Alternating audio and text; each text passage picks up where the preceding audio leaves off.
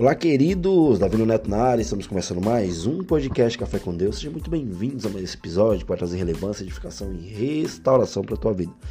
Queridos, o tema de hoje eu coloquei como o tempo é tudo. Mas antes, pega teu café, senta na tua poltrona, se você estiver dirigindo, presta atenção no trânsito, liga teu multimídia, mas entra nesse bate-papo comigo. Queridos, Eclesiastes 3.11 diz assim, ó, ele fez tudo apropriado ao seu tempo. Também pôs no coração do homem o anseio pela eternidade. Mesmo assim, ele não consegue compreender inteiramente o que Deus fez.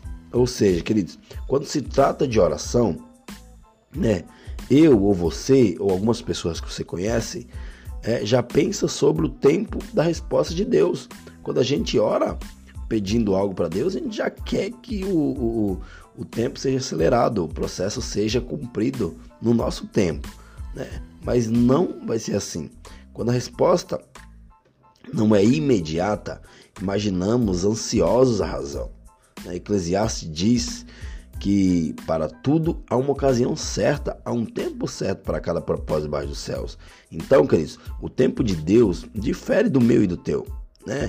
Nós não vivemos é, o tempo Kairos. Nós vivemos o tempo Cronos. O tempo de Deus é o tempo Kairos. O nosso é o Cronos.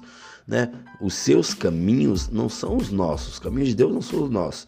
Né? Ele fala que eu bem sei os pensamentos que eu tenho a vosso respeito, pensamento de paz, não de mal, para vos dar um futuro no qual deseja. Ou seja, Deus ele tem um tempo certo para todas as coisas. Eu e você vivemos segundo o tempo terreno. Deus vê sob a perspectiva eterna. E viver num mundo cujo tempo é cronometrado, queridos, né?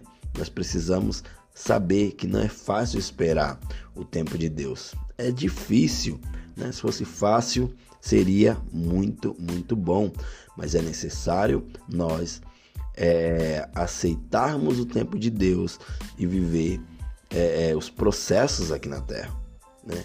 Ainda que oremos e tenhamos fé, temos de lembrar que o resultado e o tempo estão nas mãos de Deus.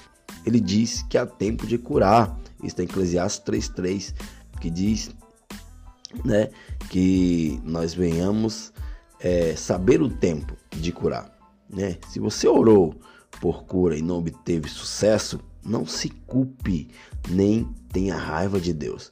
Por que, Neto? Porque às vezes Deus usa os males físicos para obter nossa atenção, né? a fim de poder conversar conosco. Então, queridos e queridas, continue a orar e não perca a esperança, porque é, o mesmo se aplica quando oramos a Deus para que salve a vida de alguém.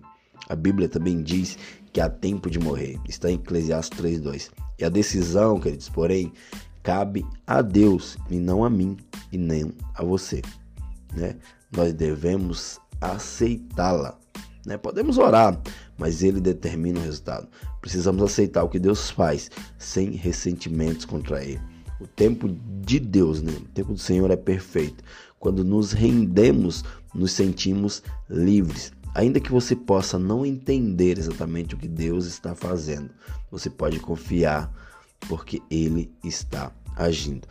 Eclesiastes 3.1 diz que há tempo para todo, todas as coisas debaixo dos céus. Então, nós precisamos respeitar o tempo, respeitar os processos e tudo irá é, e tudo será bem sucedido quando respeitamos os processos. Beleza, queridos? Respeite os processos, viva as promessas, né? Porque o tempo de Deus irá chegar na tua vida. Beleza? Até o próximo episódio e valeu!